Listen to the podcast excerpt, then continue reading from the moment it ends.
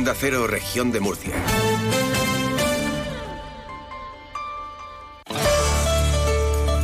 Región de Murcia en la Onda.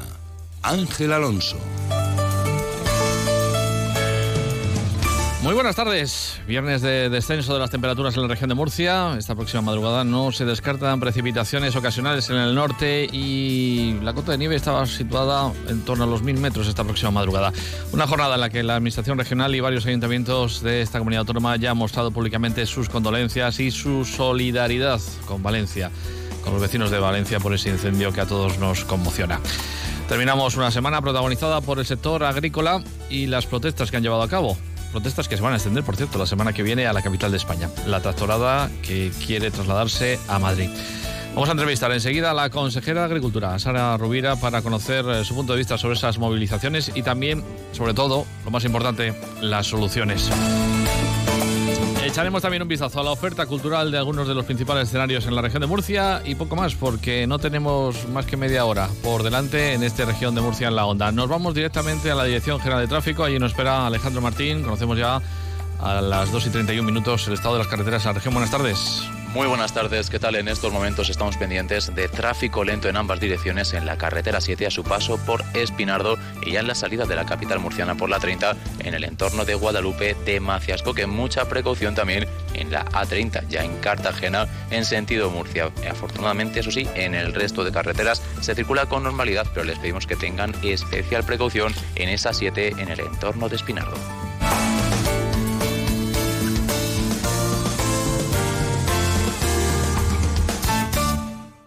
Pues estamos con la consejera de Agua, Agricultura, Ganadería y Pesca, con Sara Rubira, que, nos visita, nos visita esta casa Onda Cero. Creo que es la primera vez que viene por, por aquí. Buenas tardes, consejera. Hola, buenas tardes a todos.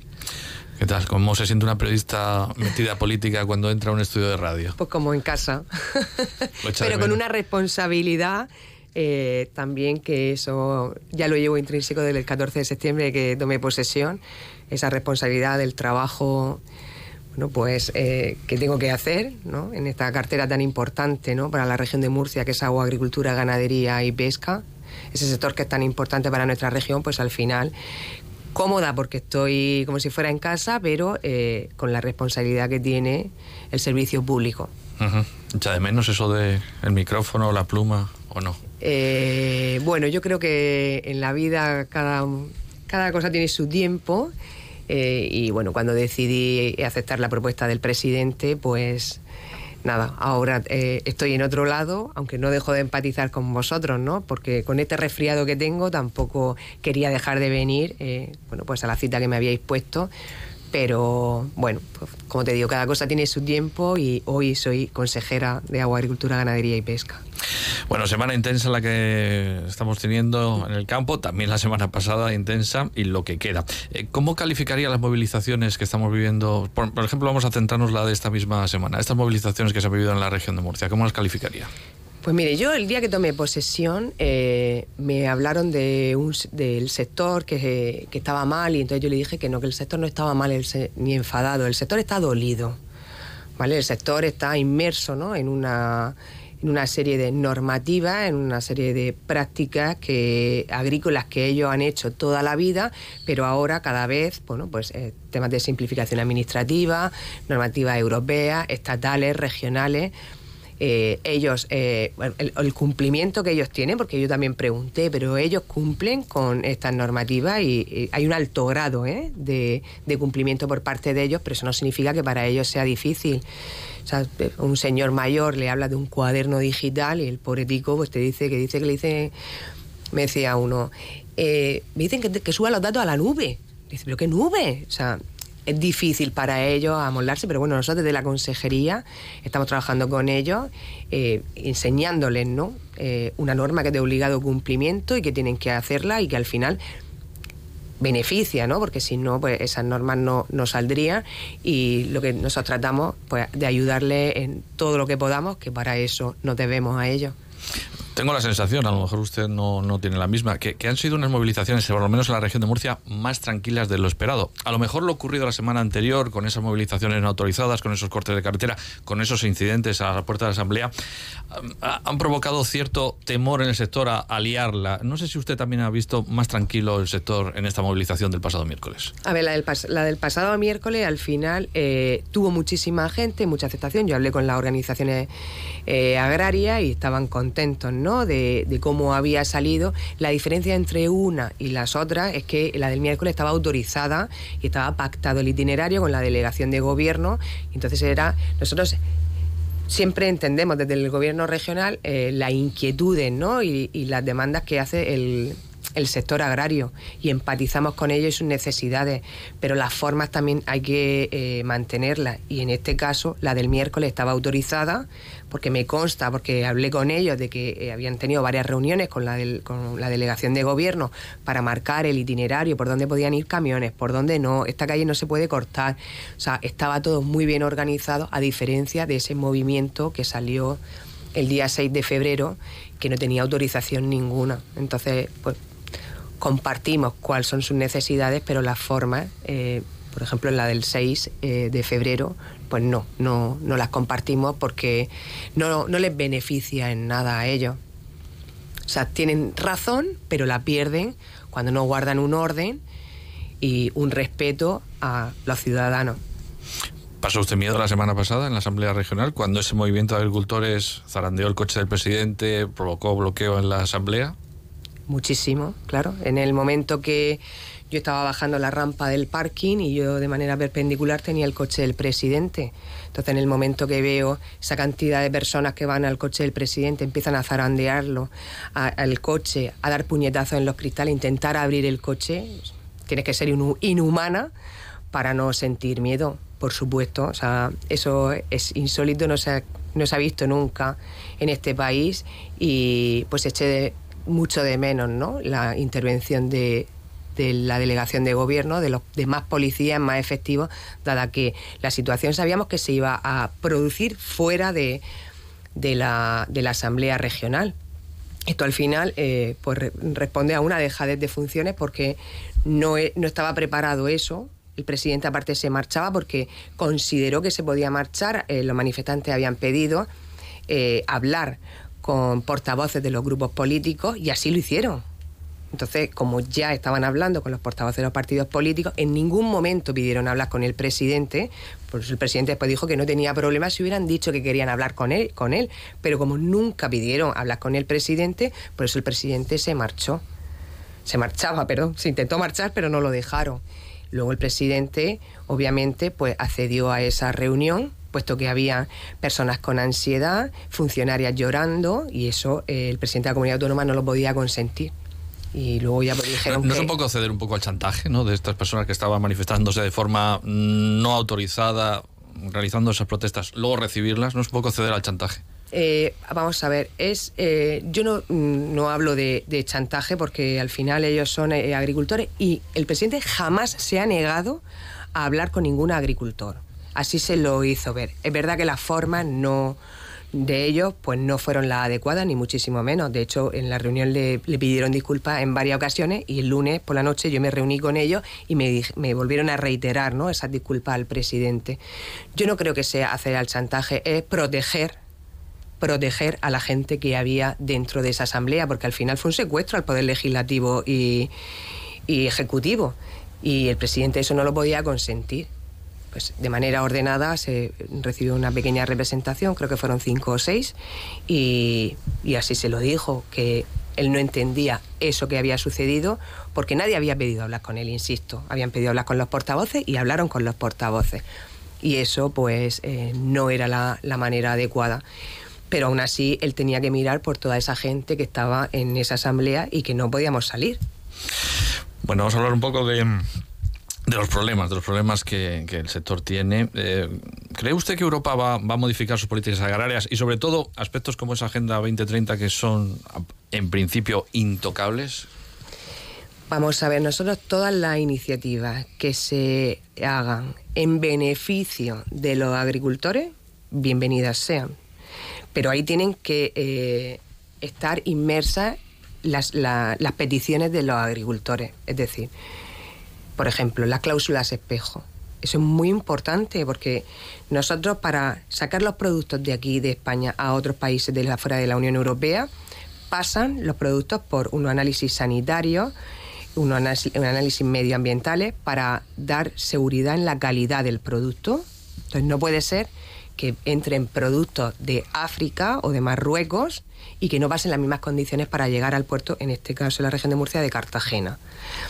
Eh, tienen que haber una serie de, medidas para eh, llegar a buen puerto y que siempre los beneficiarios sean los agricultores y los ganaderos.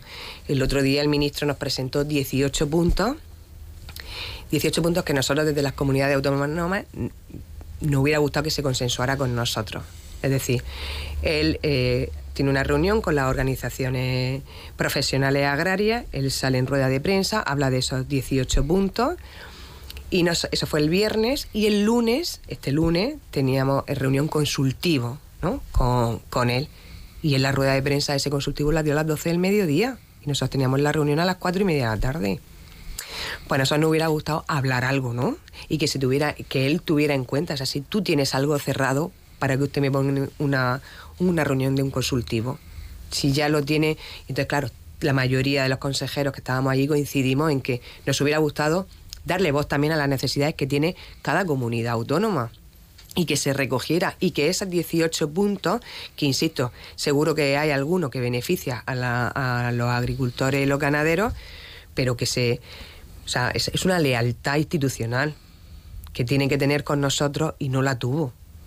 Y pues claro, le, le, dijimos y le hicimos saber nuestro descontento de que no nos tuviera en cuenta, porque así no se puede trabajar. O sea, si usted me va a citar y no me va a dar voz, nos deja intervenir tres minutos. No puede ser. Y, y por eso siempre exigimos que esas reuniones se hagan en el marco de una conferencia sectorial, para que nosotros tengamos voz y voto, porque no tenemos nada. Sí, pero usted está mirando mucho al ministerio. Yo le preguntaba por Europa, porque al fin y al cabo son las políticas agrarias europeas las que marcan el camino y es la que está movilizando ya no solamente al sector en España, sino también en otros países, como estamos viendo. ¿Cree que Europa al final va a dar un cambio, un giro? ¿Va a, oír las reivindicaciones? Nosotros necesitamos que se escuchen esas reivindicaciones. Por eso anteriormente le hablaba también de esa cláusula de espejo. O sea, tiene que haber todas las decisiones que tome eh, Europa, porque a la vista está que muchísimas no funcionan y, no, y los, los consejeros nos quejamos ¿no? ante el Ministerio, que después eh, el, interlocutor con eh, Europa, porque no funcionan. Entonces Europa tiene que escuchar, ¿no? Bruselas tiene que escuchar eh, a las reivindicaciones que se hacen desde los territorios porque tienen que atender a las necesidades que tienen los agricultores. Aquí surge un debate que, estamos viendo, el debate regional, sobre el, secretario general de los, socialistas, de los socialistas dice que son ustedes los que tienen competencias, ustedes miran al ministro, el ministro mira a Europa. Mm, yo creo que al oyente y al agricultor en general un poco les cansa esa situación, ¿no? Decir, a ver, aquí quién toma las decisiones al final en todo esto. ¿Quién toma las decisiones, consejera? Bueno, aquí hay pequeña representación, ¿no? Por ejemplo, en la ayuda de la política agraria común, que es la cuestión esta que se, que se estuvo discutiendo ayer. La Unión, Europea eh, tiene un 60% de representación, la región de Murcia un 28% y el gobierno de España un 12%. O sea, la región de Murcia tiene un 28%, mientras que el, el gobierno de España tiene un 12%. Entonces no diga usted que da más, ayuda el gobierno de España que la región de Murcia. O sea, en, 2023 se pagaron 61,7 millones de euros, en el que la Unión Europea puso 210 millones, bueno, un poquito más de 210 millones, la región de, Murcia puso 17,28 millones y el Estado puso 7,40. Entonces, estos son los datos. O sea, yo, el señor Vélez tendría que estudiarse bien los datos y, no, mentir. Y esto ya no es cuestión de política, porque aquí estamos Europa, el gobierno central y la región de Murcia. Y luego, aún así, en esta política agraria común, que ya el gobierno regional alertó en su momento que era insuficiente, que iba a ser insuficiente y que el Ministerio barajara la opción de mejorar esas condiciones, porque al final lo van a tener que pagar las comunidades autónomas y el problema que tenemos en Murcia es que somos la comunidad autónoma peor financiada de toda España, pues eso es lo que ha sucedido. ¿Y qué es lo que hemos tenido que hacer? poner fondos propios con ese plan de financiación plurianual que ha anunciado el presidente, de, dotado de 18 millones, pues para cubrir ¿no? Esa, esas necesidades que deja una política agraria común que no está bien estructurada desde el principio y que por parte del gobierno Sánchez pues no se negoció bien. Entonces el señor Vélez tiene que estudiarse bien los datos, porque al final los que pagan son los murcianos. Bueno, consejera, eh, hablando de dinero, habla usted de esos 18 millones de euros que el gobierno regional ha anunciado partida extraordinaria para ayudar al sector. ¿En qué se va a traducir? ¿Qué medidas concretas van a, van a apoyar? ¿En qué medidas concretas van a apoyar ustedes al, agricultor? Bueno, pues con el tema de la política agraria común, eh, eh, una partida ¿no? importante de, de ese plan de financiación plurianual anunciado por el presidente, pues van a ir para la ayuda de la ave esteparia, de Red Natura y sobre todo también una parte importante va para agricultura ecológica, que ya ahí nos adelantamos porque esa convocatoria no ha salido todavía, pero sabemos que va a ser insuficiente por otras convocatorias anteriores que hemos tenido. Luego también eh, todo eso también se, se, va a materializar en, en, otras líneas ¿no? que hemos sacado de inversiones, de, reconversión, de la inversión en reconversión de, de cultivos que son de 10,6 millones de euros. Luego también en caminos rurales, que son 6 millones. El tema del seguro, del seguro agrario, que es muy importante también para los agricultores, que siempre han pedido un esfuerzo económico importante. Nosotros en los últimos años hemos pasado de, de 500.000 euros hasta, hasta 4, mm, millones, casi 5 millones, y estoy segura que el presidente también va a ser muy sensible con ese, con ese tema en el acuerdo que se va a firmar en los próximos días. Y luego pues, estamos, seguimos trabajando en, la, en flexibilidad en el cumplimiento de los ecoregímenes y todo eso va enmarcado en, en ese plan de financiación plurianual que, va a estar dotado con 18 millones pues, para atender las necesidades de los agricultores, porque ya lo dijo el presidente, de que él eh, em, siempre ha estado al lado de los agricultores, siempre lo ha estado apoyando, lo sigue estando y lo va a estar.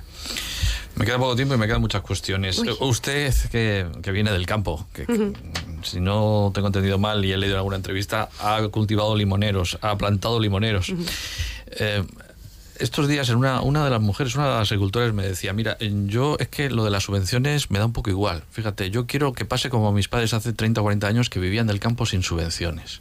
¿Usted cree que se podrá llegar a eso, de vivir del campo sin subvenciones? Vamos a ver, eh, anteriormente, hace muchos años, no estaban las normativas tampoco como están ahora, ¿no? Pero yo creo que si hay ayuda y se puede acceder a esa ayuda, pues bienvenidas sean cada persona si quiere acceder a esa ayuda o no, pero es verdad que la ayuda al final tiene unos requisitos y hay gente que dice, no, yo prefiero si para plantar me tengo que ir al banco y pedir un préstamo, pues yo lo, pido.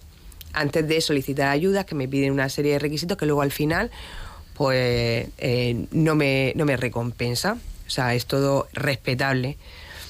Eh, nosotros por eso en esa parte estamos sensibilizados y lo que no queremos es que nadie que quiera, o sea, no es obligatorio, que quiera solicitar o ser beneficiario de una ayuda, no, no, no pueda acceder a ellas, porque sí que hay muchísima gente, sobre todo en secano, la parte de Caravaca, hay gente que sí que necesita esas ayudas. Hablemos del agua. Han presentado ustedes, lo van a presentar. Ayer en el Consejo de Gobierno lo aprobaban. Ese recurso ante el Supremo. ¿Tiene recorrido, consejera? Tiene capacidad ese recurso de hacer algo o el gobierno de Sánchez tiene un camino muy claro a la hora de recortar trasvases como el del Tajo Segura? No, el, gobierno de Pedro Sánchez tiene la hoja de ruta del trasvase de Tajo Segura ya marcada, que cerrarlo. Pero nosotros no podemos consentir eso. El trasvase de Tajo Segura no es que no lo dice esta consejera ni lo dice el gobierno regional, es una evidencia que son casi 45 años que lo que ha traído la región de Murcia es prosperidad, es trabajo, es empleo, eh, es riqueza y nos ha ayudado a ser la huerta de Europa. Eh, para que se haga una idea, cuando estuve en una reunión de la Confederación Hidrográfica, que yo soy vicepresidenta de, de esa junta de gobierno, cuando estuvimos hablando también de, de, la cuenca, ¿no? Que no tiene, o sea, que nuestra base Tajo segura, el estado de la cuenca. Pues la cuenca está en alerta ahora mismo, no está en emergencia por la aporte del trasvase Tajo Segura. Entonces, eh, para nosotros es una infraestructura que es vital para el desarrollo social, económico y medioambiental de la región de Murcia y de todo el Levante. Y vamos a defenderla hasta el final. Y, nosotros, eh, aportamos 15 informes técnicos en esa en esa demanda ante el Tribunal Supremo, porque el Ministerio no ha aportado ningún informe que justifique su decisión. Pero nosotros sí que aportamos esos informes que desmantelan la decisión del Ministerio para la Transición Ecológica con el apoyo del presidente Pedro Sánchez pues para eliminar el trasvase Tajo Segura. Y nosotros eso desde Murcia y bueno y nos comparten también otras comunidades autónomas colindantes que también son beneficiarias de las aguas del trasvase Tajo Segura eh, esta decisión. Nosotros no podemos apoyar un plan del Tajo en el que eh, ni o sea, que no hablan de existencia del trasvase de Tajo Segura. Eh, nosotros siempre hemos hemos asegurado que la fijación de los caudales ecológicos pues no respondía a ningún criterio técnico, era ideológico y político. Nosotros eso no podemos eh, consentirlo.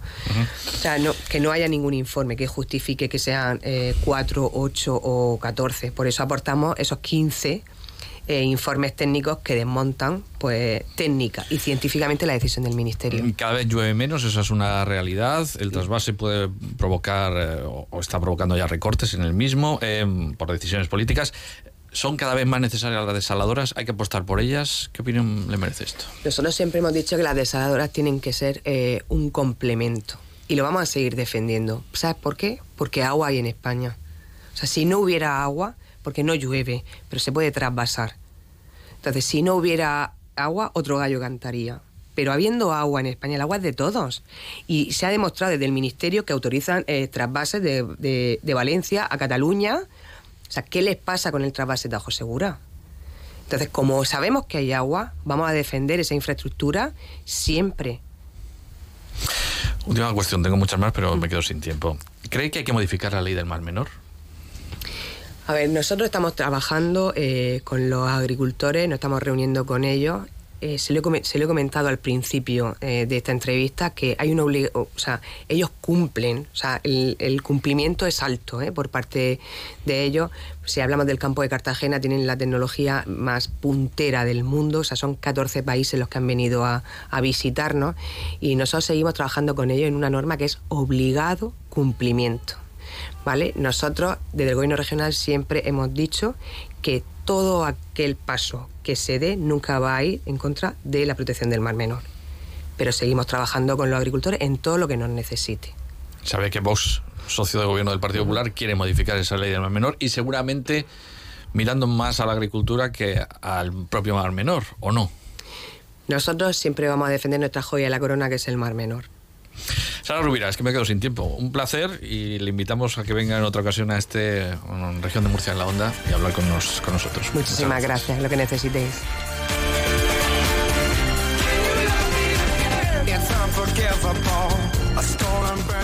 Bueno, pues nos vamos de gira por teatros, por eh, auditorios, por lugares donde la cultura, el ocio, pues tiene lugar para este fin de semana.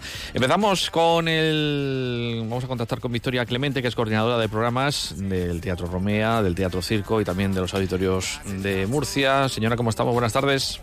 Buenas tardes, Ángel. Empezamos por el Teatro Circo, que me ha dicho que hay algo muy destacable. Sí, eh, esta tarde a las 8 continuamos con la cumbre flamenca en el Teatro Circo, donde el cante será protagonista con Remedios Amaya y Reyes Carrasco en una velada que unirá veteranía y juventud. Remedios Amaya es una de las grandes voces del, flamenco, una cantante de inspiración, como ella misma se define, nacida en el barrio sevillano de Triana y perteneciente a una familia gitana de artistas flamencos extremeños donde tuvo como principal influencia eh, al maestro Camarón de la isla, siendo incluso conocida allí en el barrio como la, la camarona perdón, de Triana.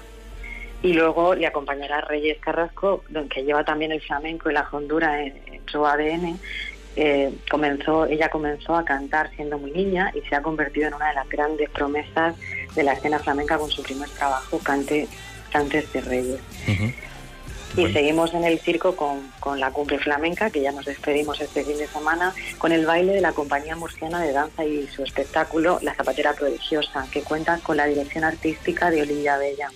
Se trata de un ballet eh, flamenco basado en la obra de Federico García Lorca, una fantasía dancística y teatral sobre los problemas entre una sociedad arcaica y un alma que desea volar y fantasear. Eh, en el Teatro Circo esta noche y mañana noche. Bueno, pues el flamenco tiene una cita en el circo, en el Teatro Circo, y bueno, Remedios Amaya, que es todo un, referente. Eh, el Romea, ¿qué tenemos? El Romea va a recibir de nuevo este sábado a la veterana compañía del El Choclar, con el rey que fue, una satírica mirada a las últimas décadas de nuestro país y una revisión humana y sin concesiones de la vida de Juan Carlos I. Será el sábado a las 8 en el Teatro Romea.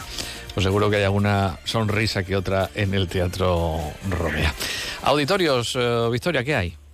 Bueno, antes de irnos a auditorios, eh, recuerdo que también tenemos en el Romea en la mañana a las 12 una de nuestras propuestas familiares de la semana, que es una sesión de cuentos en inglés del, ciclo Pequeño Romea. Y para todos los públicos llega asimismo el mismo, el mismo sábado, media hora después, doce y media, un nuevo espectáculo del ciclo A Pie de Calle, titulado Color, una propuesta de Anima Sur Teatro que se representará en la Plaza de los Apóstoles de Murcia a las dos y media. Perfecto. Ahora sí nos vamos a los auditorios. Exacto, sí.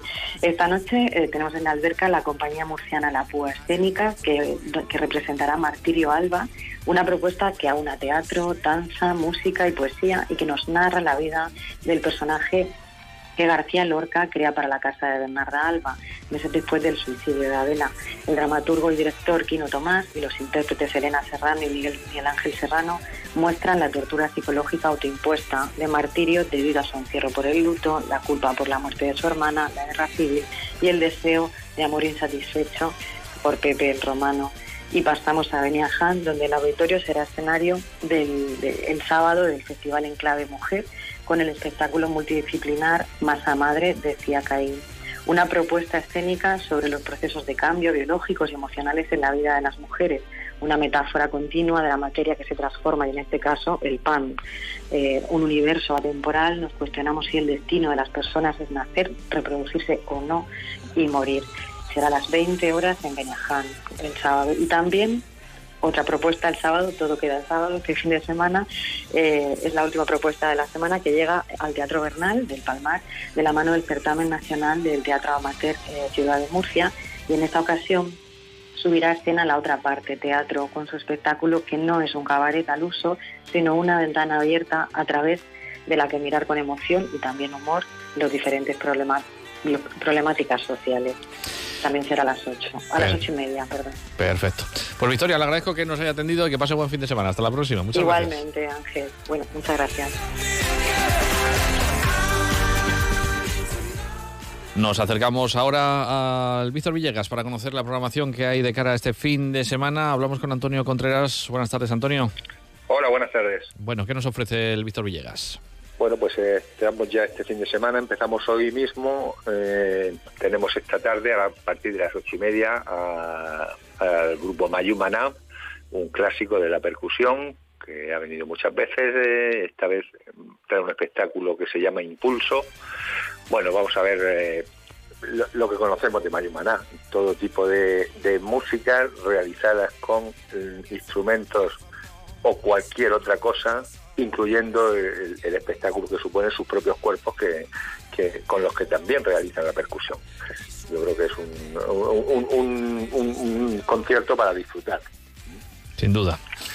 ¿Qué más? Y después tenemos el sábado. El sábado tenemos eh, pues otra novedad también que teníamos mucha ganas de, de tener. Nos va a visitar Verónica Castro, eh, Verónica Castro, que aunque acaba de sacar su primer LP, lo tiene, su primer disco lo sacó en el año 2023, pero bueno, es una, es una chica que lleva muchos años ya cantando y bueno, se viralizó en 2017, todos lo recordamos cuando Alejandro Sanz compartió un vídeo, un vídeo con ella y a partir de entonces ha sido fulgurante porque ha hecho colaboraciones con todo tipo de artistas de primer nivel, eh, ha estado nominada eh, por primera vez para un Latin Grammy.